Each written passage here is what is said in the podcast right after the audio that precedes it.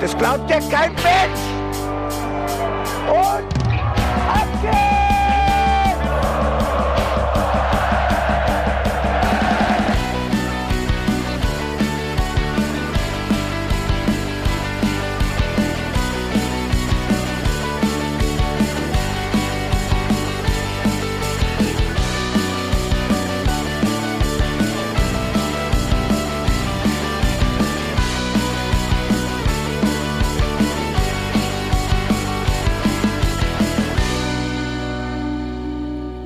Hallo und herzlich willkommen zum Hinterhofsängertag. Es ist Sonntag, der 29. Januar. Mein Name ist Felicitas Boos und bei mir sitzen wie immer Benedikt Engelberts. Hallo. Moin. Und Jan Budde. Hast du gerade Hinterhofsängertag gesagt? Ich habe das im Moment so drin, dass ich das nicht ganz übereinander kriege, was für Podcasts ich alle mache. Der Du Bene, hast der Bene hat schon als aufmerksamer Zuhörer bei der letzten Folge bemerkt, dass ich kurz davor war zu sagen Hörbuchwelten-Podcast und gerade noch die Kurve bekommen habe. Und du hast auch äh, Hinterhofsänger-Podcast gesagt. Es war ein totaler Mix-up, ich entschuldige mich dafür. Dieses ständige Hintereinander Heimspiele, Podcasten, Heimspiel, Podcasten, DFB-Pokal vor der Tür, es schlaucht. Also, wir sind der Hinterhofsänger-Talk. Wir sprechen heute über das Heimspiel gegen Bochum, das erste Spiel in der Rückrunde. Und wir haben, glaube ich, im Stadion ganz schön was geboten bekommen. Also ich fand den Tag insgesamt geil, weil ich das erste Mal seit längerer Zeit mal wieder ähm, den Spieltag als Tag wahrgenommen habe und nicht nur als Spiel am Tag.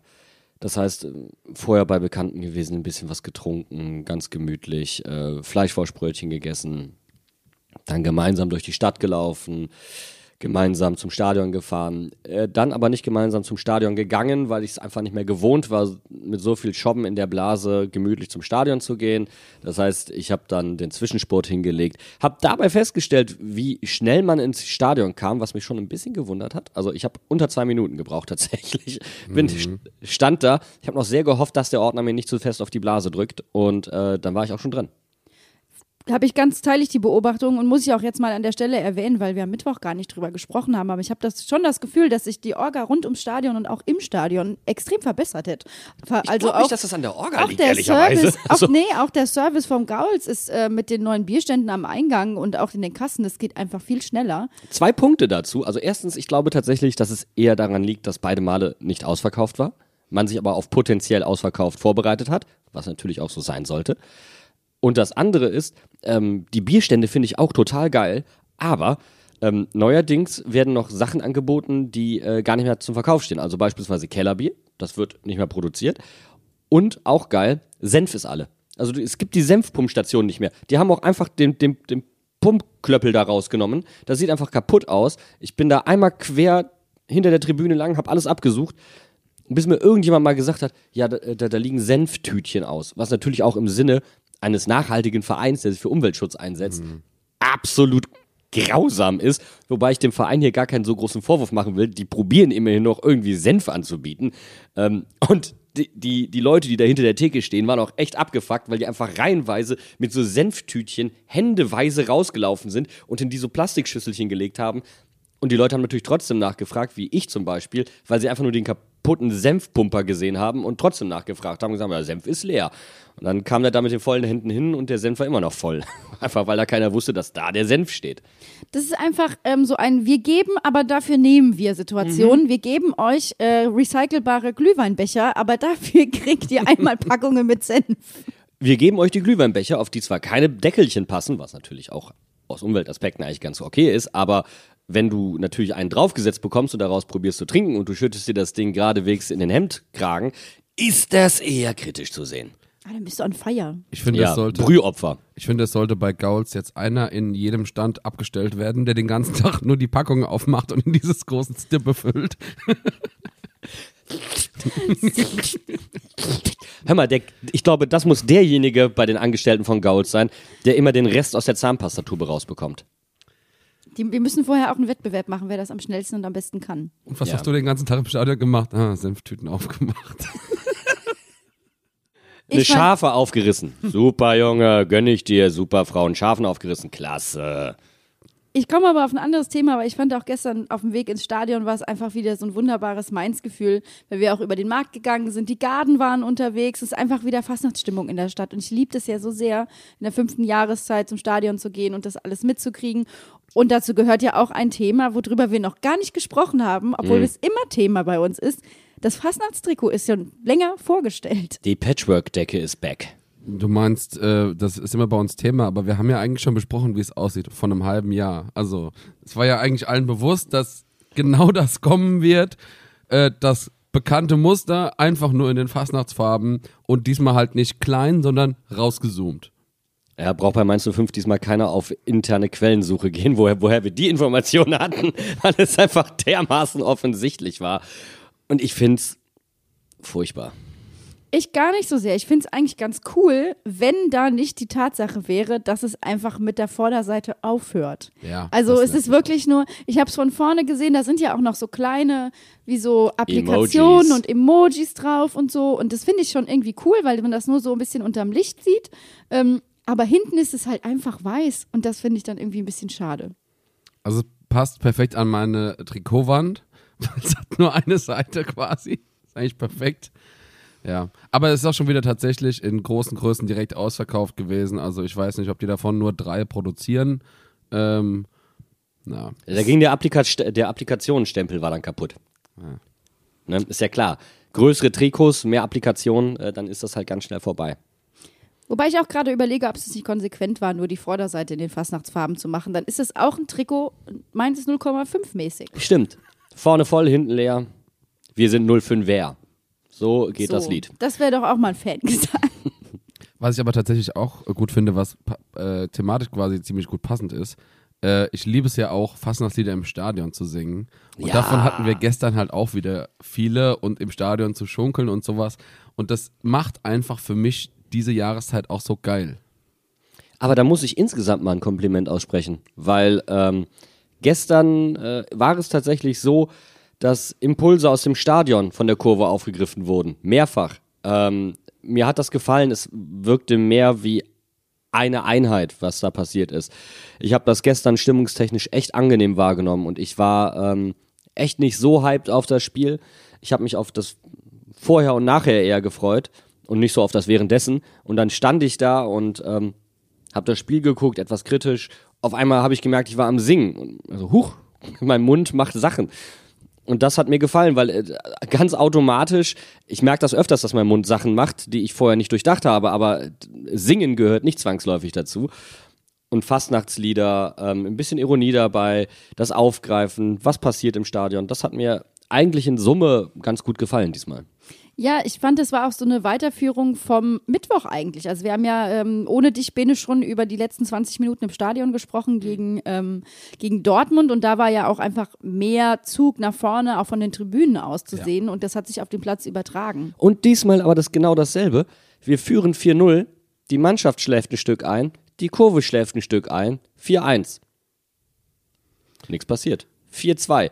Und dann haben sich mitten in der Kurve erste angefangen, Leute, wir müssen hier, wir, es muss Stimmung, es muss definitiv. weitergehen. Nur Rosenmontagslieder gerade, das bringt gerade nichts. Wir müssen weiter. Erinnerst du dich, Bene? Und ich habe dich da am Arm genommen beim Stand von 4-0 und, und dir gesagt, du weißt aber schon, dass es noch knapp wird, ne? Ja, das war uns beim allen Stand klar. von 4-0. Aber es war dieses klassische, okay, wir, wir feiern jetzt Modus. Ja. Und das hat die Mannschaft halt auch dann, das hat sich auf die Mannschaft irgendwie übertragen. Ich weiß nicht, ob wir schuld sind, aber wahrscheinlich nicht, nicht 100 Prozent. Aber ich glaube, wenn die, wenn auf den Rängen klar ist, ey, ganz ehrlich, uns ist jetzt alles egal, wir feiern jetzt hier und wir nehmen das nicht mehr ernst, so als äh, Bundesligaspiel, dann merkt das die Mannschaft auch.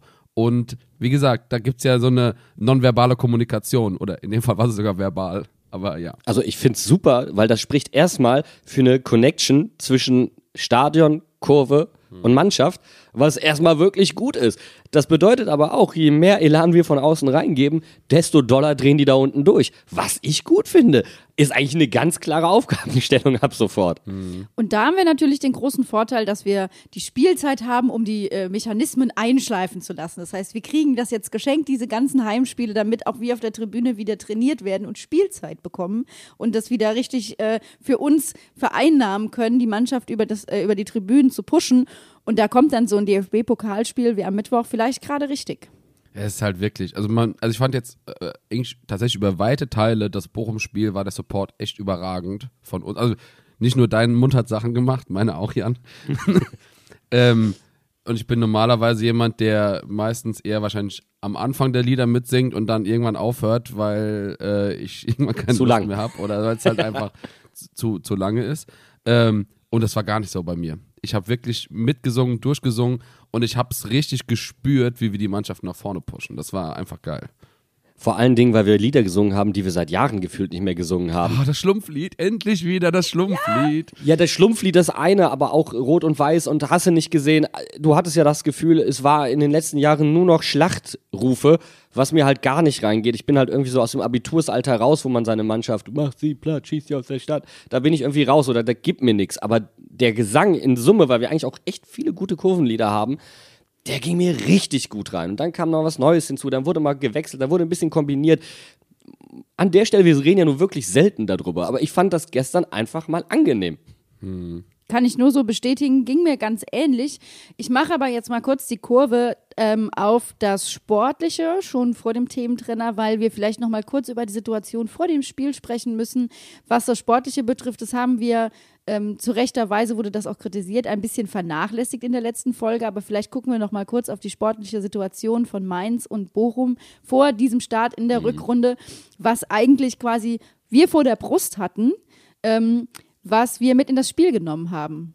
Äh, Thema vor der Brust haben wir. Ich gehe doch noch mal kurz zurück. Es tut mir leid, weil wir ja mit den Aufwärmshirts, mit dem gemeinsam für Vielfalt ähm, und dann auch dem Banner in der Kurve, wir hatten auch nicht mehr so viele Choreos in den vergangenen Jahren gefühlt, ähm, auch da wurde diese Verbindung schon hergestellt. Und das alles, jetzt bringe ich den, kriege ich den Weg wieder zurück, ich kriege die Kurve im wahrsten Sinne des Wortes. Und das alles vor einem Schlüsselspiel, denn Bochum hätte bis auf einen Punkt und das als Mannschaft, die auf dem Relegationsplatz steht, an uns ranrücken können. Was wir jetzt haben, ist sieben Punkte Vorsprung auf den Relegationsplatz und vier Punkte nach oben. Wir sind im gesicherten Mittelfeld, aber es sind jetzt genug Spiele in sehr kurzer Zeit noch da, dass sich das noch ganz schnell ändern kann. Ähm, diese Voraussetzungen waren vor dem Bochum-Spiel echt heiß und eigentlich nicht nur wegen der tabellarischen Situation. Vor allem, weil wir auch wirklich sechs Spiele lang nicht gewonnen haben. Also es ist ja, äh, das le- letzte Sieg war irgendwann Mitte Oktober oder Ende Oktober.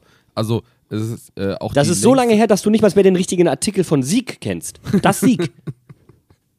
Ähm, und äh, was ich eigentlich sagen wollte, ist, das ist auch die erste, die längste Serie unter Bo, wo wir keinen Sieg geholt haben. Also es ist wirklich so eine, die erste große Durststrecke, die wir unter Bo hatten. Und ich musste immer so an Thomas Tuchel und auch ein bisschen an Jürgen Klopp denken, weil die hatten auch immer so Serien von so um die sieben Spiele, die dann richtig schief gingen. Und ich dachte mir, ey, eigentlich ist klar, dass wir gegen Bochum auf die Moppe bekommen und danach wird alles besser. Jetzt haben wir die Situation, wir haben fünf Tore geschossen. Als wir das das letzte Mal gemacht haben, fing danach die Negativserie an. Scheiße. Ich habe mir, ah, das, also das eine Spiel, das waren vier Tore, das war gegen die Hertha, danach ging es abwärts. Das letzte Spiel war gegen Köln, danach ging es abwärts. Also ich weiß nicht so sehr, ich weiß ja nicht, ich habe nicht so ein gutes Gefühl. Ist, ist euch eigentlich mal aufgefallen, dass wir haben zwei Heimsiege und wir haben in beiden jeweils fünf Tore geschossen. Ich hoffe nicht, dass das jetzt jedes Mal notwendig sein wird für einen Heimsieg, weil das wäre richtig kacke. Nee, notwendig möchte ich das auch nicht haben, ähm, aber Standard hätte ich kein Das wäre wiederum mit. geil. Das wäre wiederum So, geil. Mainz 05 gewinnt immer mit 5 zu zu Hause. Würde ich nehmen, Aber solange nur wir gewinnen. Aber nur jedes fünfte Spiel. Ne, das wäre ja dann konsequent. Aber ich habe noch einen Grund, warum das Spiel heiß ist. Und das, ich hatte mich mit einem befreundeten Journalisten unter der Woche getroffen, wir waren gemeinsam essen und der hat das gesagt. Und ähm, liebe Grüße, du weißt, wer du bist. Ähm, das ist eine sehr richtige und wichtige Beobachtung. Wir haben zwei Transfer getätigt im Winter, was komplett ungewöhnlich ist für Mainz 05. Vor allen Dingen in einer Größenordnung von, was sind das, 8 Millionen Euro? Was richtig viel Knete für Mainz 05 ist. Wenn das jetzt nicht gegriffen hätte, also ich will jetzt nicht sagen, dass es für Bo eng geworden wäre, aber also das hätte schon sehr tief sportlich blicken lassen, sowohl auf der Sportmanagement-Ebene als auch auf der, also das, das war da mit drin in diesem Spiel, ne? Und es sind auch so Sachen, die werden vordergründig natürlich nicht diskutiert, aber wenn ich mir äh, die Zitate nach dem Spiel äh, gegen Bochum nochmal anhöre, dann denke ich mir, na klar, Martin Schmidt hat nicht einmal auf der Bank gezittert. Wenn wir richtig auf die, wenn wir richtig, richtig, richtig kassiert hätten gegen Bochum, ähm, dann hätte er allen Grund dazu gehabt. Und trotzdem finde ich es dann gut, dass Bo ganz klar sagt, diese zwei Gegentore waren maximal unnötig und verschuld selbst verschuldet. Äh, da muss dran gearbeitet werden. Und das ist das, wo ich sage, so müssen wir arbeiten. Ich will nicht, dass ähm, hier der, der quasi Martin Schmidt sich da hinstellt und sagt so, ach, das war doch klar, dass wir das nach Hause fahren. Ja, wenn dir das klar war, schön. Aber ich glaube, allen anderen 24.000 im Stadion war das nicht ganz so klar. Was mir jetzt aufgefallen ist, wo ich mir dann auch ein bisschen wieder die anderen Mannschaften in der Bundesliga angeguckt habe, da fiel mir erstmal auf, was mir über diese große Pause hinweg so ein bisschen verloren gegangen ist, wie viele Mannschaften tatsächlich Negativserien haben. Also teilweise auch schlimmer als wir. Das musst du dir mal geben. Da war ich einmal auswärts in Hoffenheim und das war das letzte Mal, dass Hoffenheim gewonnen hat. What? Ja. Der Seit letzte Sieg von Hoffenheim war der, der, Sieg, der Sieg über Mainz. Das wusste ich nicht. Das ist, genau, und das Und nur so weil Sachen, wir es als Heimspiel ausgerufen haben. Ja, so, ne? Also auch noch dumm dabei. Aber das sind, also, ich meine, Bochum hat ja auch einen Negativlauf. Deswegen war natürlich auch die Hoffnung relativ groß, dass wir vielleicht gegen Bochum so einen Turnaround schaffen können. Aber es gibt einfach aktuell in der Bundesliga Mannschaften, die sich schwer tun und das schon länger. Und das ist, wird so ein bisschen davon kaschiert, dass wir einfach oben drin Mannschaften stehen haben, die da normalerweise nicht zu finden sind. Bayern München. Ja, bei denen kriselt's ja aber auch. Also, das Boah, ja, wie geil wäre das, wenn wir Julian Nagelsmann auf den Arbeitsmarkt befördern. Oh, das ist so wunderschön. Ich habe ich hab gehört, Zinedine Zidane steht Also- schon bereit. Also ich will jetzt, ich wünsche niemanden den Jobverlust. Aber es gibt Trainer, die finde ich sympathischer und unsympathischer. Und es gibt Mannschaften, die finde ich sympathischer und unsympathischer. Und wenn beides Richtung unsympathisch ausschlägt, dann habe ich eine gewisse Tendenz zu Gefühlen. Das soll jetzt hier auch kein Whataboutism sein, so nach dem Motto, wir sind halt kacke, aber die anderen sind noch schlechter. Noch kackisser. Also, tatsächlich, äh, hier Transparenz-Podcast hoch 10, äh, nach, dem, nach der Aufnahme mit Julius, sagte er noch so, naja, aber die Abstiegssorgen, also es gibt ja immer noch die Hertha. Wollen wir mal kurz, Entschuldigung, hat, wie sehr hat euch das gestern die Schluffen ausgezogen, dass Freddy Bobic einfach mal gegangen worden ist? durch sämtliche Gremien einstimmig beschlossen und tschüss der Mann. Und vorher noch kurz die, äh, die, ähm, weggeschnipst worden.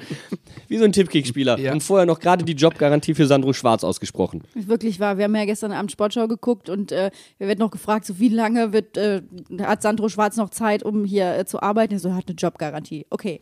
aber ich, Aber du Schwarz nicht. Vielleicht, aber er nicht. Es ist ja, aber was ich, wo ich eigentlich hin wollte, ist, ähm, dieser Blick über den eigenen Tellerrand hinaus ähm, offenbart solche Dinge wie Negativserien von anderen Vereinen.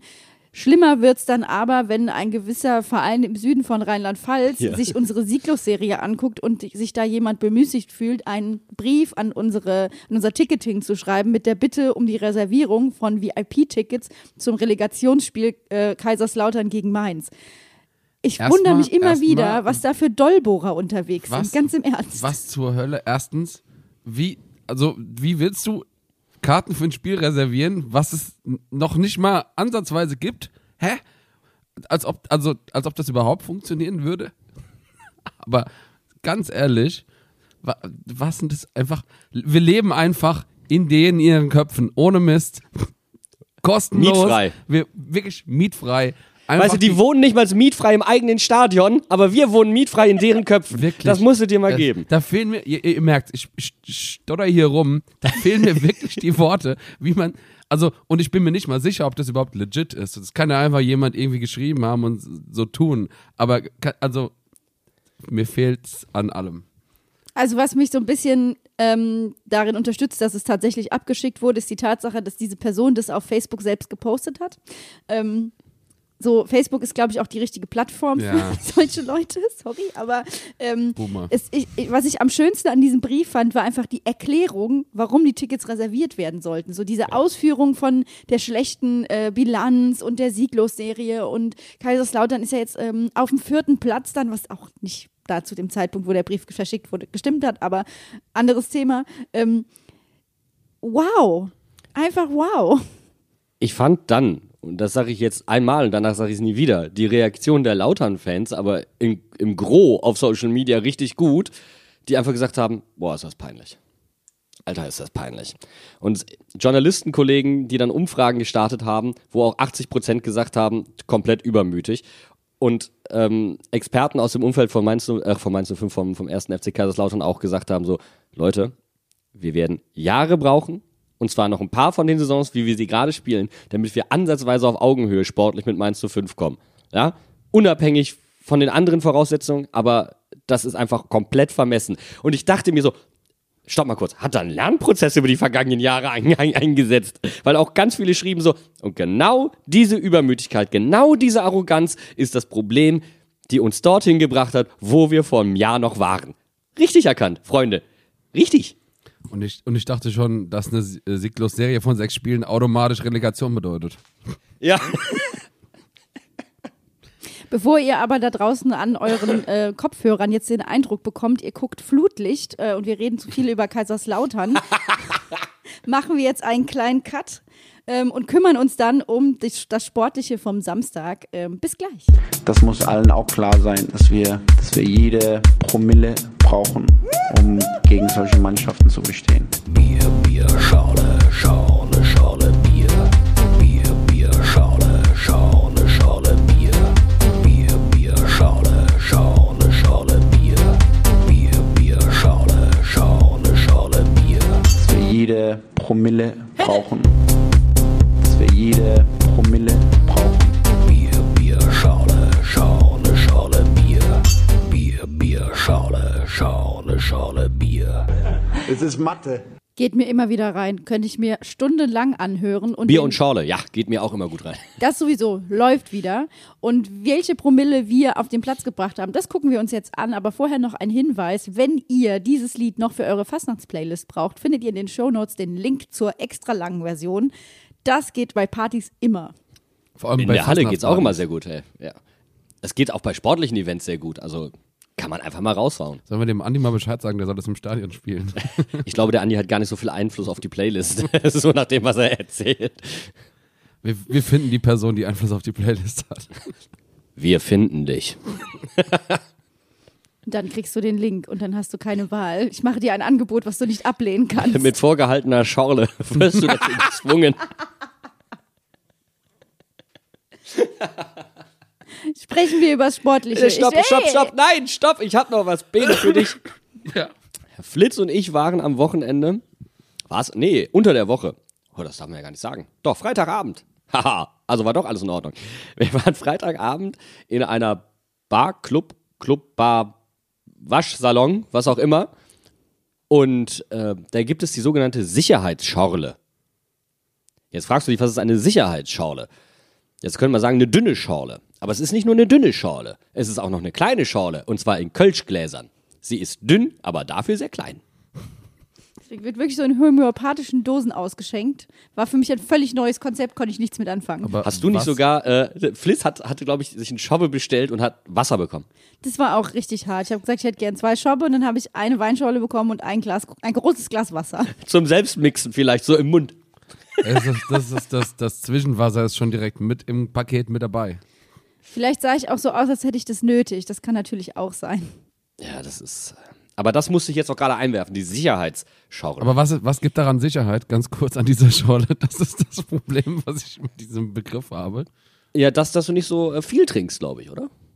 Das einzige Konzept, was sich mit, mit, sich mit dieser Schorle irgendwie sinnvoll verbinden ließe, wäre ein Kranzschorle. Ja, da- Kranz, okay, eine da wäre ich Kranzschorle. dabei. Das finde ich eine interessante Theorie, weil in so einem Kranz sind ja auch elf. Also Also mehr Fastnacht geht nicht. So, wir, wir haben hier ein Konzept entwickelt. so, Freunde der Und Kneipe. um das Lied und dann könnt ihr, also wenn ihr das Lied Dauerschleife in der Kneipe spielt, könnt ihr die Idee von einem Kranzschorle übernehmen.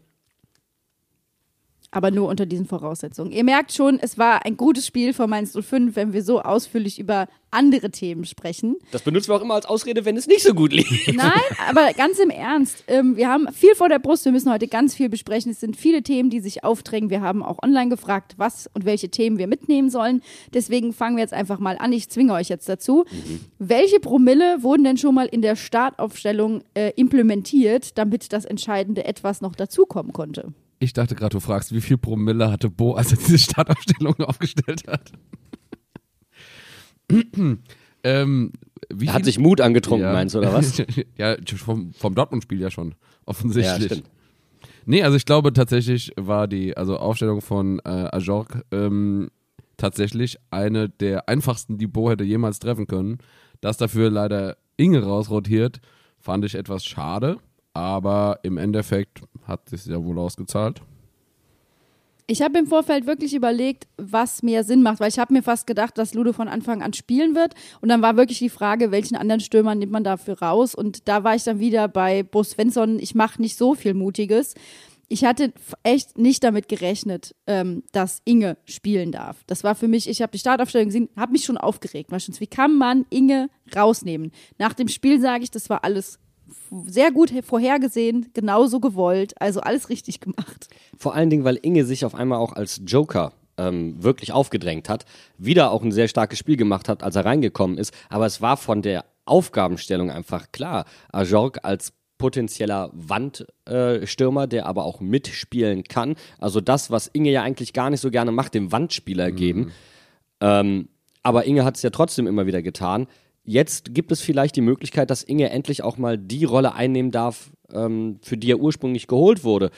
Und Karim hat die Präsenz von Ajork definitiv gut getan. Ähm, deswegen, klar, Karim ähm, hat in den vergangenen Wochen, kam ja auch noch aus einer Verletzung, auch schon vor der Pause nicht wirklich gut gespielt. Das muss man fairerweise dazu sagen. Ich hatte ihn aber gestern ähm, nicht so fit erwartet. Also ich weiß nicht, ob es daran lag, dass die Bochumer so langsam waren, aber das kann ich mir eigentlich nicht vorstellen. Ähm, er wirkte wesentlich frischer, wesentlich spritziger und ich kann mir fast vorstellen, dass durch die englischen Wochen du nicht ganz so viel, nicht ganz so intensiv trainieren kannst und dass das Unisivo zu Pass kam und dass der einfach regenerierter war. Also ab, unabhängig von der Pause jetzt mal, aber der wirkte wirklich fit. Jemand, der mal ganze 90 Minuten Pause bekommen hat, war Aaron, der rausrotiert ist. Dafür hat Cassie auf seiner Position gespielt, was dazu geführt hat, dass Bell in die Innenverteidigung reinrotiert ist, der ja auch ähm, aus einer Verletzung kam und direkt Start gespielt hat. Und ich meine, Bello hatte keine Spielpraxis whatsoever. Ja. Wir hauen gerne auf den alten Mann drauf. Ähm, hier erhebe ich ihn gerne zum Matchwinner, weil ähm, wir reden alle über Karim. Bo hat es auch schon in der PK gesagt, wir müssen über Bello reden. Aus der kalten Hose so eine Leistung abzurufen, äh, keine Ahnung, ob er sie konstant bringen kann. Also ich soll, ich meine, auch Bo sollte nicht den Fehler machen, jetzt zu glauben, auch gegen Bayern wird er das genauso machen. Das ähm, kann im ersten Spiel schon mal gut sein. Ich bin gespannt, wie es aussehen wird bei ihm.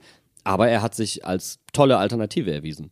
Ja, und das ist tatsächlich ähm, eine ne Sache, die wir jetzt nicht gesehen haben, also äh, erwartet haben, dass er einfach, dass du ihn so reinschmeißt. Ähm, normalerweise ist ja Bo jemand, der jemand gerne noch mal ein bisschen Spielzeit vorher gibt, so wie wie zum Beispiel jetzt Leitchi, der halt mal 20 Minuten spielen durfte, weil ähm, wie Bo gesagt hat, äh, Stefan etwas gespürt hat.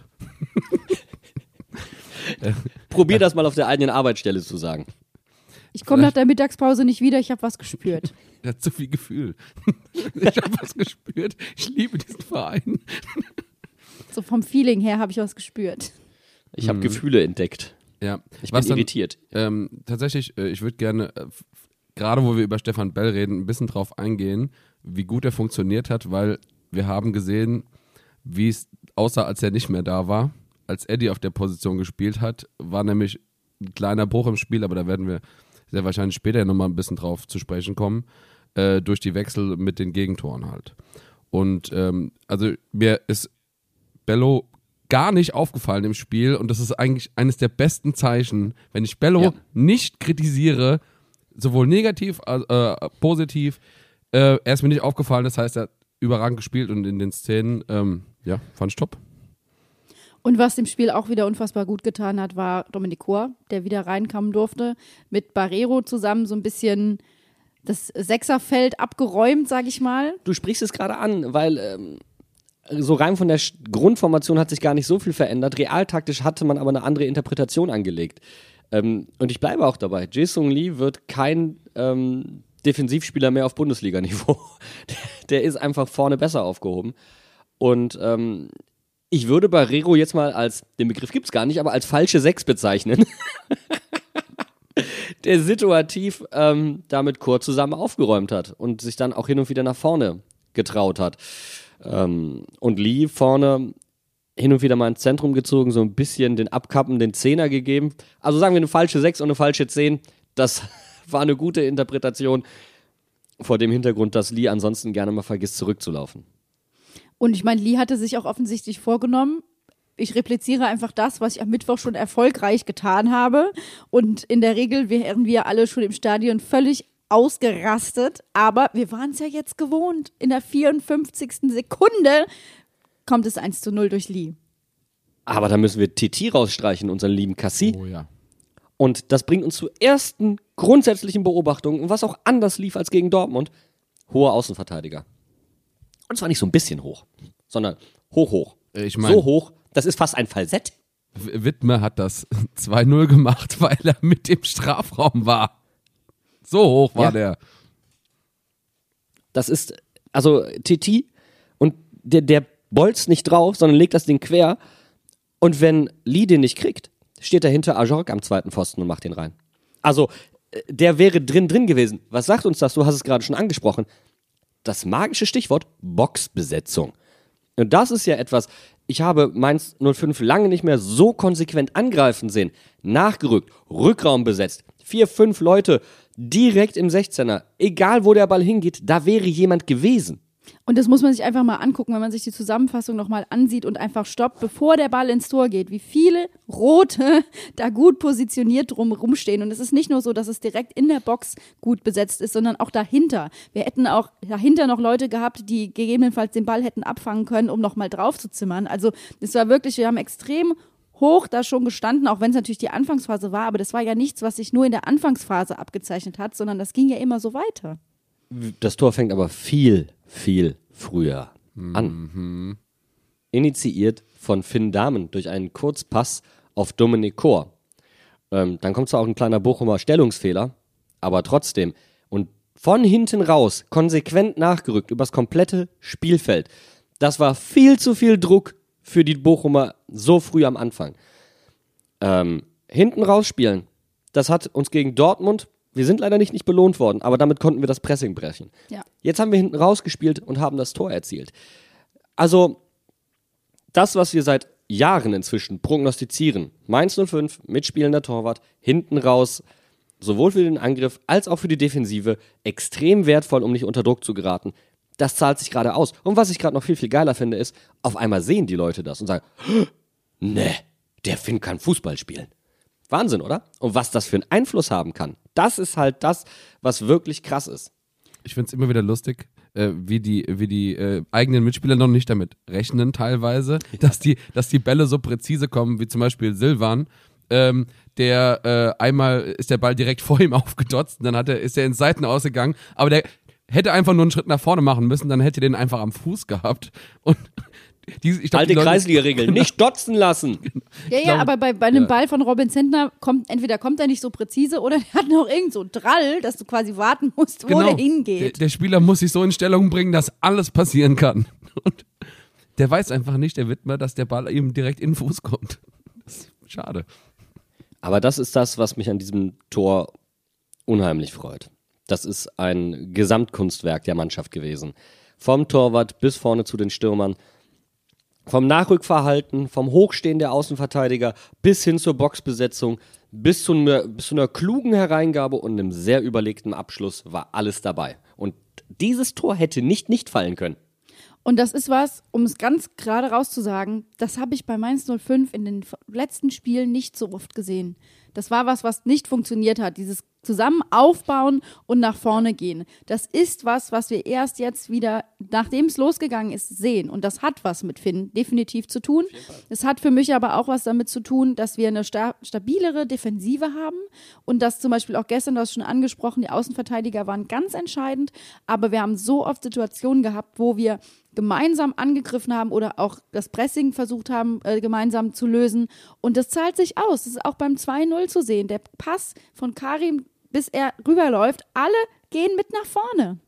Was aber noch ganz entscheidend ist, wenn du dir nochmal kurz das 1-0 anguckst, da ist so viel Druck auf der Bochumer Kette. Das ist eine 4 gegen 4 Situation. Eine 4 geil. gegen 4 Situation. Da, also, die sind einfach überrannt worden in dem Moment.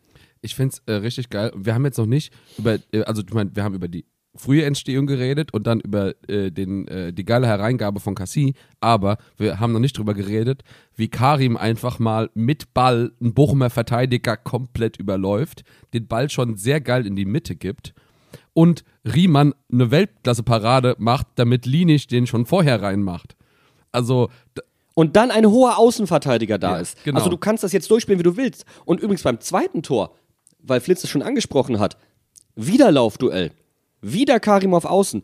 Wieder nutzt Karim das perfekt aus. Das ist ja das Witzige an dieser Situation. Die haben ja nicht nur hinten diese falsche 6 und die falsche 10 da, davor gehabt, sondern sie haben ja insgesamt auch gut rotiert. Karim war rechts wie links. Lee war da mal rechts, da mal links. Also Barrero war da mal rechts, mal links. Das war gut. Und was dazu gemacht. kommt, ist auch Ludo, der Spieler bindet. Ganz bewusst. Also, das war gerade bei dem, äh, bei dem 1 zu 0. Lee, wenn Lee den durchlässt, schiebt Ludo den rein. Der war auch da.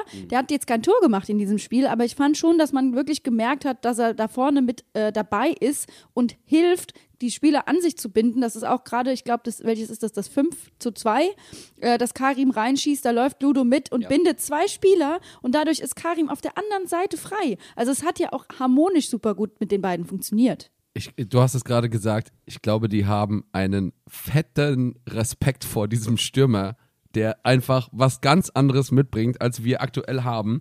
Und äh, ich glaube, Bochum hat sich ein bisschen in die Hose gemacht, weil wir den verpflichtet haben, weil er auch Start gespielt hat, äh, weil sie gar nicht einschätzen konnten, wie gut er ist. Ähm, wir haben gesehen, er nimmt äh, extrem viele Kopfbälle, kommen bei ihm an. Die Ablagen stimmen noch nicht so 100 Prozent. Nee, er verliert sie sogar häufig. Das ist gar nicht so der Punkt. Genau. Wir haben die zweiten Bälle gewonnen. Das ist gar nicht so der Punkt. Tatsächlich glaube ich, Ludo hat, hat einen anderen Mehrwert. Das sind gar nicht so, du kannst ihn natürlich doppeln, wie du willst, ähm, aber dann fehlt dir einer drumherum. Das ist nämlich der entscheidende Ja, Punkt. genau. Eher das was, das, was Flitz meint. Du schaffst Räume. Kennt ihr diese Videos, wo Väter auf so Boxspringbetten hüpfen und die Babys gehen an der anderen Seite hoch? Dieses Gewicht hat Ludovic Ajorge einfach bei uns vorne in der, äh, im den, Sturm. den Weg wollte ich gerade gehen, aber ich äh, bin ja unterbrochen worden, Entschuldigung. Nee, ähm, ich wollte tatsächlich genau dahin kommen, weil ich finde es extrem geil, ähm, dass die Sachen, die er, wo du vornehmlich sagst, okay, wir holen einen großen Zielspieler. Er gewinnt jetzt viele Kopfballduelle, die Ablagen kommen noch eben nicht, so. Nein, noch nicht mal. Das ist genau der Punkt. Er gewinnt eben gar nicht so viele Kopfballduelle. Deswegen habe hab ich dich unterbrochen. Sorry nochmal dafür. Aber er gewinnt sie gar nicht so Ja, häufig. 11 von 15 ist schon viel. Ja, vertraue der Statistik jetzt nicht ganz so, muss ich ehrlicherweise Na zugeben. gut, wir haben nicht unsere offiziellen Statistiken, deswegen können wir es nicht sagen. Aber Und zweitens, also ich habe sehr darauf geachtet, ähm, er behindert natürlich denjenigen, der da köpft. Deswegen kommt der Ball nicht präzise. Aber er ist der erste Auslöser dafür, dass wir die zweiten Bälle gewonnen haben. Der erste Ball ist bei ihm gar nicht so wichtig. Und das wissen einfach die Spieler um ihn herum und können sich darauf fokussieren. Das ist das, was in diesem Spiel so entscheidend war. Haben wir eine neue Offensivzange, die Ludo-Sivo-Zange? Nee, bitte nicht, bitte nicht. Also, ähm, ich glaube eher, wir können, ähm, wir haben auf einmal einen Dreiersturm. Ja, ich glaube, das ist, glaube genau. ich, viel, viel das Entscheidendere. Ne? Und das macht auch wieder ein bisschen Platz für die Außenverteidiger. Aber ähm, Bayern wird sich zum Beispiel darauf konzentrieren, die Außenverteidiger tief zu halten bei uns, indem sie die Flügel überladen. Ich weiß nicht, ob das die schlauste Variante ist, mit der Dreierkette respektive Fünferkette gegen die Bayern zu spielen, weil die werden das schlauer machen als Dortmund, ähm, auch wenn sie gerade ein Formtief haben. Du wirst auf den Flügeln Probleme bekommen. Wir haben die Bayern zwar schon bezwungen mit dieser, ähm, mit dieser Grundformation und haben sie auch defensiv dominiert, aber jetzt, wo wir diese Möglichkeit vorne drin haben, muss der Rest nachziehen und es muss flexibler werden. Also wenn nicht gegen die Bayern, aber dann, ja, mittelfristig. Es hört ja auch nicht auf mit dem DFB-Pokalspiel gegen die Bayern, sondern da spielen wir gegen Union, Ja. die einfach effizient AF sind. Also Hertha macht das Spiel und die gewinnen das Derby. Das ist Aber, bescheuert. aber ich finde, wo wir gerade über Effizienz reden, Effizienz ist so ein bisschen die Story von diesem Bundesligaspiel, weil wir haben, also ich meine, ihr habt letzte Woche drüber geredet, die Effizienz war eben nicht da in unseren Abschlüssen. Wir reden immer wieder darüber, dass wir sehr viele Torschüsse haben, aber sehr wenige aufs Tor gehen oder halt ins Tor. Und auf einmal haben wir ein Bundesligaspiel, wo gefühlt jede Großchance reingegangen ist, außer eine. Karim hatte noch eine hundertprozentige, wo er frei aufs Tor draufläuft, äh, wo Riemann hält. Ansonsten haben wir unsere hundertprozentigen Chancen reingemacht und sogar teilweise die eben schwieriger waren. Ich denke da zum Beispiel ans 3-0, diesen Lupfer von Karim, den der, keine Ahnung, in 100 Jahren nicht nochmal so macht. Wieder Laufduell Karim übrigens. Ja. Ähm, Aber Also den hat er alle drei bekommen, Tore. Das ist richtig, aber trotzdem Laufduell. Ja, also klar. Karim hat eine Tiefe geboten bekommen, weil Bochum aber auch extrem hoch stand und deswegen nochmal das hinten rausspielen können und dann auch lange Bälle spielen können, die Sinn gemacht haben, weil die Kette so hoch stand, weil Bochum so draufgeschoben ist. Das war nur möglich, weil wir hinten auch so rumspielen konnten. Nochmal, also der Torwart ist für das, was wir da machen können. Beno, du wirst es kennen vom American Football. Der Mix aus Hail Marys und Screen Passes ist entscheidend dafür, dass die Defense eben nicht genau weiß, was die Offense tut. Und das können wir jetzt. Und dafür ist Ajor einfach perfekt, weil er sowohl in die Tiefe mitgehen kann, Bälle festmachen kann, wunderbar die Zweikämpfe führt. Wenn er den Kopfball gewinnt, wird's gefährlich. Wenn er ihn verliert, wird's trotzdem gefährlich. Einfach weil er da ist. Und das ist einfach brutal. Aber worauf ich kurz noch zu sprechen kommen möchte, ist nämlich vor dem 2-0 das Defensivduell gegen Kunde. Und das waren Barrero und Chor, die zusammen, da ist die falsche 6, den Ball erobern und dadurch die Möglichkeit erst initiieren. Also wir haben diese Problematik, diesen Halbraum zwischen ähm, Halbverteidiger auf der linken Seite und Außenverteidiger. In dem Fall war es dann Cassie, der da gespielt hat. Ich meine, mit Eddie war es, der links gespielt hat. Die haben den dicht bekommen. Und das kann natürlich auch was mit Bello zu tun haben. Aber wir hatten eine, wir waren sehr kompakt horizontal. Also die Linie hat sich enger gehalten. Und dadurch konnte auch einer aus der Kette mal raus und vorschieben. Was aber gar nicht so sehr nötig war, weil eben da Barrero und Chor gut auf ähm, alles weggesaugt haben. Und dieses Zusammenspiel hat sehr gut geklappt. Ähm, und ich glaube schon auch, dass das mit, mit äh, Bello zu tun hatte. Und das kann man halt eben, du hast es gerade schon angesprochen, sehr gut sehen, wenn man nochmal auf Pause drückt bei, dem, äh, bei der Balleroberung von Barrero und Chor. Da ist es wirklich exemplarisch zu sehen, wie eng und kompakt diese Kette da hinten ist. Und was mich einfach so extrem gefreut hat, wo ich wirklich sage, so, da habe ich so lange drauf gewartet, da setze ich einfach auch manchmal wirklich meine Hoffnung drauf. Und das ist The Return of the Alpen-Ronaldo. Karim ist zurück. Und wenn das der Verdienst ist von einer verschärften Konkurrenzsituation bei uns in der Offensive, dann will ich das so sehen. Ich bin auch völlig bei dir, Jan. Ich war wirklich überrascht davon, wie viel Kraft, wie viel Power, wie viel Schnelligkeit Karim mitbringt. Der war ja überall, der hat ja gefühlt alles gewonnen, drei Tore gemacht. Das 3 zu 0, Bene, du hast es angesprochen. Ein wunderschönes Tor, wie sich der Ball da noch so reinzwirbelt. In, also beautiful. Aber das bringt mich zu einem Spieler, über den wir noch gar nicht geredet haben und der für mich neben Bello der Spieler des Spiels ist. Und es gab diesen Bruch, den Bene vorhin schon angesprochen hat, bei der Auswechslung zusammen mit Stefan Bell. Und das ist Sille, unser Kapitän. Silvan Wittmer ist nämlich zurück. Also einmal hat er ein Tor geschossen, weil er durchgelaufen ist. Und wenn ihr euch das mal anguckt, es gibt eine totale von der Eckfahne aus aufs Spielfeld. Sille weiß genau, welche Sekunde geschlagen hat. Und der zieht an. 80% Sprint und dann die letzten Meter 100 und dann abgebremst und reingeschoben. Der ist durchgelaufen. Das war eine gerade Linie. Er wusste genau, was da passiert. Diese Möglichkeit ist ihm nur eröffnet worden, weil Karim nach außen gerückt ist und dadurch er als ballferner Spieler durchlaufen konnte, weil da so viel Platz war. Die Bochumer greifen das gar nicht auf. Die haben nur, und das ist ein Riesenfehler in der Bundesliga, ballorientiert verteidigt. Alle, wirklich alle, inklusive Torwart, gucken nur auf den Ball und wie Karim Unisivo da draußen den Innenverteidiger wegfrühstückt. Das war gar nicht entscheidend in dem Moment. Karim verliert den Ball dann sogar. Ein klassischer Karim, den Assist wird er wahrscheinlich nicht bekommen. Und Sille schiebt ein. Aber das 3-0, der Auslöser für die Balleroberung, für den Fehlpass, ist Silvan. Und warum? Silvan ist so weit durchgelaufen, dass er zurücklaufen musste. Und was macht er? Der joggt nicht. Der geht im Vollsprint von hinten auf Stöger drauf. Im Vollsprint von hinten. st- Löst damit das Pressing bei seiner eigenen Mannschaft aus. Die schieben nach. Stöger macht das einzig Richtige, spielt den Sicherheitsball nach außen. Der Außen sieht keine Lösung, will das Ding nicht lang spielen. Zack, Ballverlust. Auslösendes Momentum, Silvan Wittmer. Sille ist zurück. Was hat der denn bitte in den letzten Monaten gespielt? Der war nicht so gut wie die Saison davor. War überhaupt nicht so offensiv gefährlich, kam überhaupt nicht in die Räume. Here we go. Er war einfach in seinem Post-Halbverteidiger tief, weil wir das immer gerne nennen, und ist jetzt äh, aus der Traufe gehoben, kann wieder performen, ist einfach für mich auch ein großer Ha, Silbernstreif am Horizont, Leute. ähm, und das macht mir einfach unheimlich viel Freude, weil ich das einfach, er ist unser Kapitän, er ist für mich einer der Spieler, der auch in der letzten Saison immer konstant Leistung gezeigt hat. Und dass er wieder da ist, macht einfach Freude. Und wir reden jetzt hier so viel über unsere Tore, weil einfach in der ersten Halbzeit drei Mainzer Tore gefallen sind. Es sind in der Halbzeit stand es 3 zu 0. Bochum konnte mit uns und mit unserem Spiel und unseren Chancen, die konnten nichts dagegen tun. Die waren, die sind quasi, die sind mit einem Messer zur Schießerei gekommen. Die waren völlig lost.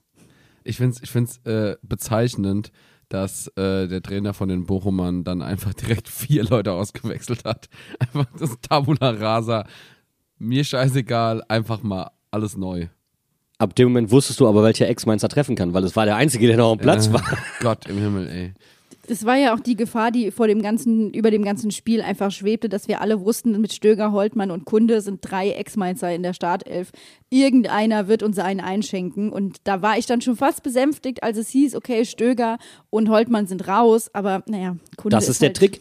Einfach mehr Tore schießen, als der Gegner Ex-Mainzer in seinen Reihen hat. Oh mein Gott. Das heißt, wir schießen, wir müssen mindestens ein Tor gegen die Bayern schießen, richtig? Richtig. Okay. Haben die noch irgendjemand von uns? Nö. Na, Also eigentlich wären es zwei, weil ein Spieler, zwei Tore. Okay. Also für Schuppo zwei Tore. Richtig. Gut. Dann haben wir das auch schon festgelegt. Finde ich gut. Lee Ja, gut, macht wieder eins in der 30. Sekunde. Ja, also ganz ehrlich, ähm, ich, ich ähm, habe eine kleine Aufforderung an unsere Community. Malt uns doch mal ein, ein schönes Bild von Jason Lee im Feuerwehrmann-Kostüm oder sowas. So, so schnell. Feuerwehrmann-Kostüm. Ach nein. Nein. Ich find's Lee ist extrem doch kein geil. Feuerwehrmann. Nein, ja, weil wer der loslegt wie die Feuerwehr. Ach so, ah. Ich sehe da eher so äh, die Startaufstellung bei der Formel 1 Mhm. und so, was weiß ich, den, den Red Bull, der in der, äh, nicht in, auf der Pole Position steht, aber von der zweiten Position aus einfach an allen vorbeifährt. Also ich, Bei ich Lee hast, hast du echt häufiger das Gefühl, dass Max Verstappen am, am Lenkrad sitzt. Ähm, und an der einen oder anderen Stelle ist er halt drüber. Das ist halt einfach so, gerade wenn es ums Verteidigen einer Position geht. Ja, das ist eine wunderschöne Analogie. Ich hatte noch eine schöne Analogie. Ähm, die Wechsel bei Mainz 05 gegen Bochum hatten was von einem Ferrari-Boxenstopp. Uff. Ja. das war einfach ein bisschen verkackt. Nein, also es war ja vollkommen klar, wir haben eben drüber gesprochen, Bello hat wohl gesagt, ähm, er, er spürt was, also was auch immer er gespürt hat. Er ist ein alter Mann, der muss beschützt drüber, werden, das ist voll in gefühlt. Ordnung. Ähm, er ist rausgegangen und ähm, dann ist eben noch, ähm, Widmer. Wir hatten es gerade. ja, genau, der kam dann und das war einfach so ein Nee, der ging raus. ja. Ich war, ihr müsst euch das überlegen. Ich muss mir hier fünf Tore merken, zwei Gegentore und dann noch so viele Wechsel. Das kriegt mein Sonntagsgehirn nicht alles hin. Aber ja, Bello und Wittmer sind runtergegangen und das war nachweislich ein Bruch im Mainzer Spiel, der letztendlich auch dazu geführt hat, dass wir Bochum überhaupt wieder die Chance gegeben haben, ins Spiel reinzukommen. Ja, das zweite Gegentor nach einer Ecke. Ähm, und das zweite Mal nicht konsequent verteidigt. Und da greife ich mal den Kollegen bei The Zone kurz an, weil ähm, die Analyse fand ich richtig mutig. Das Ding ging ja hart auf den ersten Pfosten, also hart auf den ersten Pfosten. Ähm, und Eddie geht nicht in den Zweikampf, lässt den einfach durchrutschen und der The Zone-Kommentator sagt, ja, wäre Finn Dahm da mal rausgekommen. Wohin denn? Soll er durch die Leute durchlaufen oder was? Ja, natürlich, am So ersten Geist. Pfosten. Ist doch klar, da, da wo Torhüter häufig rauskommen. Also eine solche Fehlanalyse habe ich selten, selten gehört, gerade mit Blick aufs Torwartspiel. Aber das Entscheidende war, dass wir umgestellt haben. Und Eddie ist auf die zentrale Position gegangen, wie gegen Dortmund, wo er es gut gemacht hat. Das muss man ganz klar sagen. Aber hier war er an zwei Gegentoren und an der großen Kopfballchance, die fast zum, 3, äh, zum 4 zu 3 geführt hätte, beteiligt, weil er ins Zentrum klärt. Ähm, da war der Drops für ihn, glaube ich, schon gelutscht mental. Anders kann ich mir das nicht erklären, weil du hast ein 4 zu 0 Führung im eigenen Stadion. Äh, Kari macht noch dieses überragende 4 zu 0, was ja auch nur deswegen passieren konnte, weil Barrero nachgeht und die Bochumer wieder völlig schlafen. Also wenn man sich das nochmal in der Bälle. Wiederholung anguckt, geil, der Ball kullert in einen leeren Raum und die Bochumer stehen drumrum und keiner bewegt sich. Barrero im Vollsprint, einfach den Ball Wirklich. weggestibitzt. Perfektes Timing beim Pass in die Spitze. Bob. Hat alles funktioniert. Und dann stehst du da, wir stehen auf der Tribüne. Ich habe mir schon beim 3-0 gedacht, die Messe kann doch nicht gelesen sein, aber das war dann auch, auch mit dem 4 zu 2, direkt danach im Anschluss, das war wirklich so richtig bitter, weil du merktest, da war einfach eine, eine Phase der Unkonzentriertheit da und es war nach einer Ecke. Und das jetzt schon das zweite Tor im zweiten Spiel nach einer Ecke. Also ah, da kam so viel richtig Blödes einfach zusammen. Ja, beim 4-2 steht ja aber nicht nur Eddie und geht nicht richtig zum Ball, sondern der fliegt eigentlich, der Ball fliegt zwischen Danny und Eddie durch und beide haben irgendwie so halb ihre Knie da noch dran. Das sieht höchst komisch aus.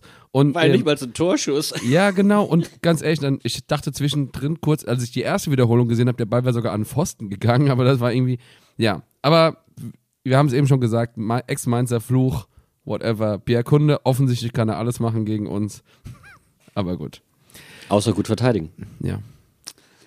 Und äh, übrigens, der Ballgewinn von Barrero, der war doch gegen Kunde sogar, oder? Vom, Ja, vom ja, klar. 4-0. Also da dachte ich schon so, ah, herzlichen Glückwunsch. Nee, es war, es- das war glaube ich nicht, nicht Kunde, ich glaube es war, äh, es war ein asiatischer Spieler, ich habe es gerade vergessen. Asano Aber das vor dem, vor dem 2-0 war definitiv gegen Kunde. Genau, wo Chor und Barrero gemeinsam auf Kunde draufgehen und der einfach den, den Bauchplatscher macht und auf dem Rasen liegt und noch in den Rasen haut, weil er einfach nicht mehr hochkommt, weil es zu spät ist. Da denke ich jedes Mal daran, wie er sich gegen die Bayern hinter die Mauer gelegt hat. So als einer der ersten in der Bundesliga. Pierre Kunde und Bauchlandung, das ist für mich, das ist ein Match. Ich So, dachte das, auch, Das, die, die Bochumer hatten ja eine, eine, eine äh, Freistoßchance. Quasi direkt vor dem 16er, den, wo Pierre Kunde auch am Ball stand. Ich dachte so, jetzt kann er gar nicht seinen Move machen, weil er den, weil er den selbst schießen muss. Aber Danny da hat mir dann tatsächlich defensiv ähm, auch nicht ganz so gut gefallen. Also Danny, da, dem hast du die mangelnde Spielpraxis schon angemerkt. Ähm, Danny ist halt ein Spieler, der die Spielpraxis schon braucht. Und ähm, ich bin mal gespannt, inwiefern er jetzt noch zu Einsätzen kommt. Wenn Sille die Leistung bringt, wird es für ihn schwer. Eddie hat seinen Platz gefunden in der Dreierkette auf irgendeine Art und Weise. Ähm, auch, dass er jetzt polyvalent ins Zentrum rücken kann, auch wenn er da jetzt mal ein bisschen den Kopf hat hängen lassen ab, der, ab dem 4-0 der wird auch spielen. Also ich glaube, Danny wird nur noch begrenzt auf den, auf den Schienenspieler sein. Außer, außer Bo stellt das System um und will ein bisschen mehr auf den Flügeln haben. Dann kannst du Danny auch mal ins Mittelfeld stellen beispielsweise. Oder Sille davor oder wie auch immer. Aber ansonsten wird es für den Bub leider wirklich hart.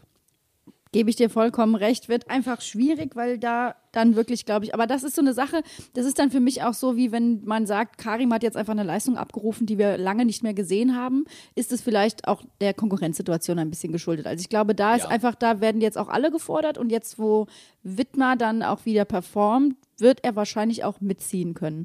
Und ich erhoffe mir da einfach viel Konkurrenz. Und das gilt nicht nur für unsere Außenverteidiger, sondern das gilt auch für unsere Innenverteidigung. Wir haben ja mit Hansche Olsen wieder Startelf, äh, der ein tolles Spiel gemacht hat. Aber was mich persönlich sehr gefreut hat, war, dass äh, Leitsch wieder Einsatzzeiten bekommen hat und äh, sein erstes Bundesligaspiel seit langer Zeit wieder machen konnte. Hantje Olsen, lass mich kurz einen Satz dazu sagen. Ähm, ähnlich wie Stefan Bell, siehst du wenig, war, warst du gut. Also, ähm, Hänschen hat ja gefühlt tatsächlich jedes Kopfballduell gewonnen. Ich fand's so geil. Der ist auch krass offensiv. Also das, das gibt mir richtig Musa oder Jer-Vibes, weil es ist einfach so krass. Der war dann zwischendrin, ist er einfach bei Situationen einfach mit Silvan mitgelaufen und stand dann einfach als weiterer Zielspieler im Strafraum. Das fand ich Ja, so auch dermaßen wichtig. geil. Ja, natürlich, aber ich fand's geil. Das habe ich so schon lange nicht mehr bei uns gesehen, dass du einen Du musst Verteidiger dir überlegen, hast, Bene, so wenn- Sille den-. Wenn Sille den Ball verliert, dann ist dahinter so viel Rasen, wenn der Halbverteidiger zu tief Ja. steht. Den ganzen Weg muss Sille zurückarbeiten oder Hänschen nach vorne arbeiten, was ja auch kompletter Schwachsinn ist. Also deswegen einfach die Lücke klein halten, erzeugst du richtig viel Druck und außerdem zie- ziehst du die Kette direkt mit hinten raus. Das heißt, ähm, das Abseits würde wahrscheinlich auch nicht so schnell aufgehoben. Das ist ja das Geile an der Situation. Und wenn der erstmal noch mehr Sicherheit bekommt, freue ich mich richtig auf den Bub. Und für Leitschi, der hat jetzt eine erhöhte Konkurrenzsituation. Ähm, aber ganz ehrlich, der kann nur besser werden. Das hat Bo halt gesagt. Der wird jetzt von Spiel zu Spiel, von Training zu Training nur noch besser. Und darüber freue ich mich total.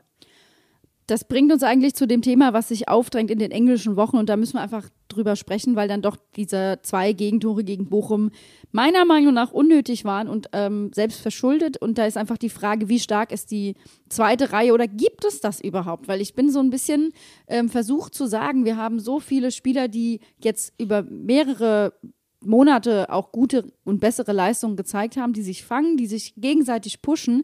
Ähm, wir haben zum Beispiel Cassie gesehen, der, für, finde ich, wirklich Arons Job sehr gut gemacht hat. Barkok kam auch wieder rein. Also wir haben einfach Spieler, die wirklich gut sind, auch Stach, der wieder zu seinen alten Leistungen zurückfinden kann. Wie sieht's da aus? Wer gewinnt in so einer Rotation? Alle. Das ist ja, eben der Punkt. Alle spielen. Barkok direkt wieder mit einem Assist. Also, das ist genau der Punkt. Alle gewinnen. Deswegen sagen wir ja die ganze Zeit, mehr Leute verschieden einsetzen. Das ist es ja gerade eben. Das macht. Ich dachte mir, was, was denken die Bochumer jetzt gerade eben? Du nimmst Silvan Wittmer, Stefan Bell raus, bringst dafür Danny da Costa unter anderem. Das sind ja auch Namen, die da reinkommen. Du bringst einen Eamon Barcock, der dann in einen Assist macht. Da ist ja eigentlich mal rein namenstechnisch kein Qualitätsverlust bei. Stach für, Und die Stach für Barrero kam auch noch rein. ja, das ist. Was, was, was denkst du dir da als Bochumer? Toll, die wechseln mal gerade eben einen deutschen Nationalspieler ein. Ja, danke. Das ist ja das Verrückte. Das ist das Verrückte. Und da haben wir noch nicht darüber gesprochen, dass Inge für Ludo kam. Also, Ja. so. Und dann sind wir nämlich beim 5 zu 2. Karim haut das Ding einfach so geil ins Tor. Er trifft ihn natürlich auch perfekt, aber was für eine Vorarbeit von Inge und Barkok. Ja. Mega geil einfach. Und ganz ehrlich, ich glaube, wenn Karim nicht vorher schon zwei Tore gemacht hätte, hätte er den nicht getroffen. So Ja. ein Ding triffst du nur auf die Art und Weise, wenn du 100% Selbstbewusstsein hast. Wirklich. Der, der, das ist ja aus dem, der hat, das hat sich ja auf die Mitspieler übertragen, so viel Selbstbewusstsein hatte der einfach. Bene mit seiner ersten Aktion, mit dieser Flanke, die schon richtig gefährlich war, wurde er schockgeladen mit Selbstbewusstsein. Und danach konnte er vor Selbstbewusstsein kaum noch gehen. Und er ist dann in den Strafraum gefallen und hat dabei noch aus Versehen das 2-0 vorbereitet. Ab dem Moment war dem klar, haha, heute klappt alles. Jungs, spiel gleich Lotto. Danke. Ich kann, mir, ich kann mich nicht satt genug daran sehen, an diesen Augen von Karim nach, die, nach dem Tor. Dieses, das ist einfach Feuer in den Augen, dieses oh, yes! Das ist einfach Premium. Ich habe ein kurzes Statistik-Update zu Karim. Ähm, und zwar, Karim ist noch zwei Tore davon entfernt, unser ewiger Bundesliga-Torschützenkönig zu sein. Und er ist noch zwei Assists davon entfernt, der ewige Top-Assist-Geber zu sein. Das schafft er diese Saison. Was mir mal aufgefallen ist, ich habe mir das letztes Mal die Statistiken angeguckt, ähm, wie lange Karim schon bei uns ist Ja. und wie schlecht er am Anfang war, wie vernichtend da die Stats bei ihm sind.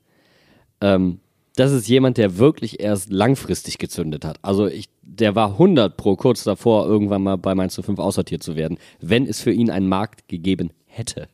Ich glaube, das muss man mal so ehrlich diagnostizieren und so umso mehr freut es mich für den Typen, weil das ist eine, ist eine coole Socke. Nach dem 5-2, wo es vorher wirklich, muss man sagen, und Martin Schmidt hat wirklich gelogen, der hat sich den Arsch weggezittert, da schwöre ich drauf, und das lag nicht an der Kälte, sich dann hinzustellen und sagen, ruhig, Freunde, Papa Karim hat euch alle, hat, ich hab euch verrunter, Oder noch ganz ein, ein ruhig. Psst für die Neider und Hater. Äh, Akami. ich wollte sagen, wir sitzen so Teilzeit-Hater. Ach, ich find's, äh, Fußballkonnoisseure.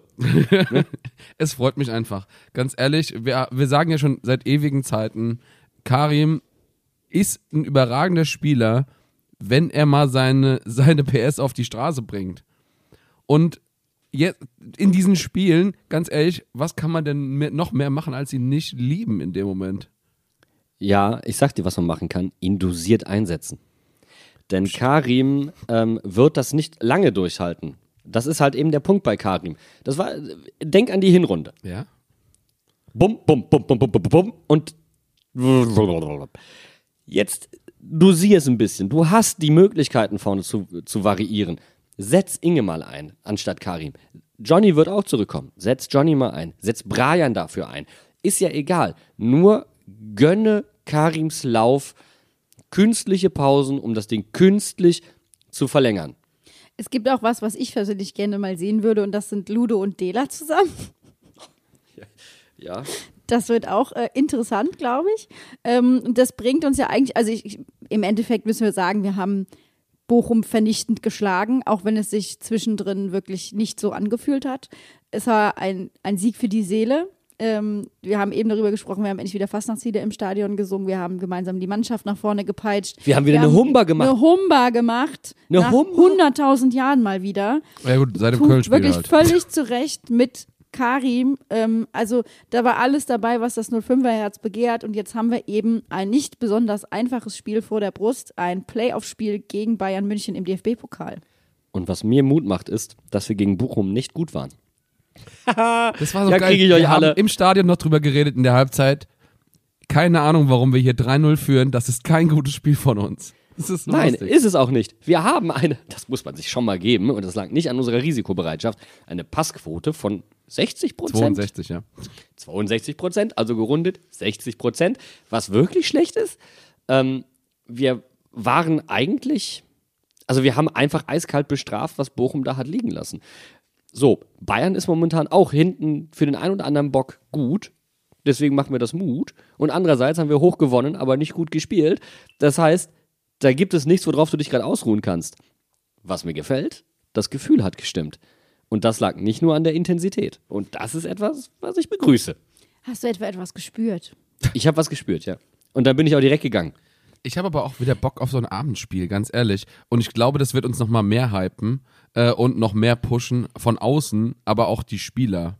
Ähm, du sagst, die Bayern lassen ein bisschen was liegen, aber ich glaube, aktuell sind wir in einem guten so Headspace als Fans auch. Äh, wie du sagst, wir haben nicht gut gespielt, aber endlich mal stimmt auch, stimmt auch so ein Ergebnis in einem Heimspiel und äh, Pokalspiel ist ausverkauft, volle Hütte. Es werden natürlich wahrscheinlich auch einige Bayern-Fans da sein, aber Die sind jetzt nicht gerade für Stimmung bekannt.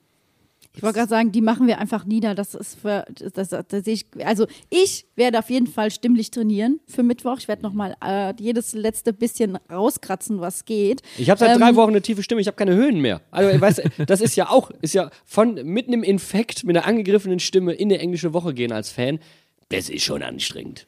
Ich fand es aber wichtig, dass wir gegen Bochum zu Hause so hoch gewonnen haben. Ihr habt schon gesagt, es war kein gutes Spiel, aber ich hätte keinen Bock darauf gehabt, mit dieser miesen Heimserie noch zu Hause gegen Bayern zu spielen. Also ich hätte wahrscheinlich, ähm, als die Auslosung war, habe ich nur gedacht, geil, Heimspiel zu, also Heimspiel, DFB-Pokal, Flutlicht, das wird, bringt uns richtig nach vorne. In der Pause habe ich dann gedacht, so, ach ey, Heimspiele sind jetzt nicht so mein Ding. Also auswärts in München, die wegknallen, ist mir dann doch vielleicht ein bisschen lieber. Jetzt sage ich mir, es kann alles passieren. Also es ist nicht so, dass es ausgemacht ist, dass wir gegen sie verlieren. Es ist natürlich genauso wenig ausgemacht, dass wir gegen sie gewinnen. Das Einzige, was nicht passieren wird, ist ein Unentschieden.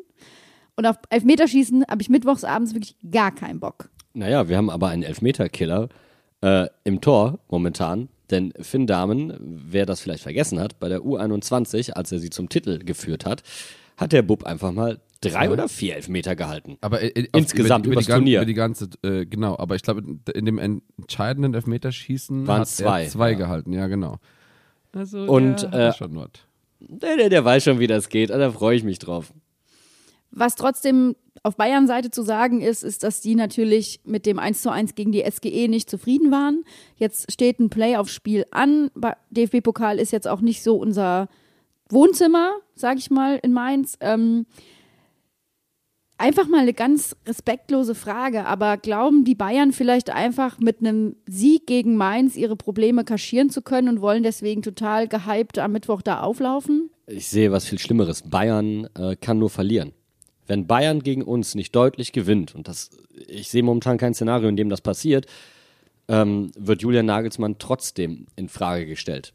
Und das heißt, wenn du vom Mindset her in ein Spiel gehen kannst und du kannst nur verlieren, huh, also es wird extrem spannend. Also egal, auch gegen eine, eine nicht ganz fitte Mannschaft vom FC Bayern München musst du immer weit über die 100 Prozent gehen. Und das gilt, ich glaube, das sollte die Lehre sein, die wir jetzt hier aus diesem Spiel gegen Bochum mitnehmen. Das gilt für die Kurve und das gilt auch für den Rasen. Dieses Stadion muss am Mittwochabend brennen, sodass dieses rote Leuchten über der Stadt einfach ein aufgehender Stern ist, der nicht der Stern des Südens ist, Nee. sondern des Südwestens. Genau, der, der leuchtet knallrot in den Mainzer Nachthimmel. Und ich bin einfach mega gespannt.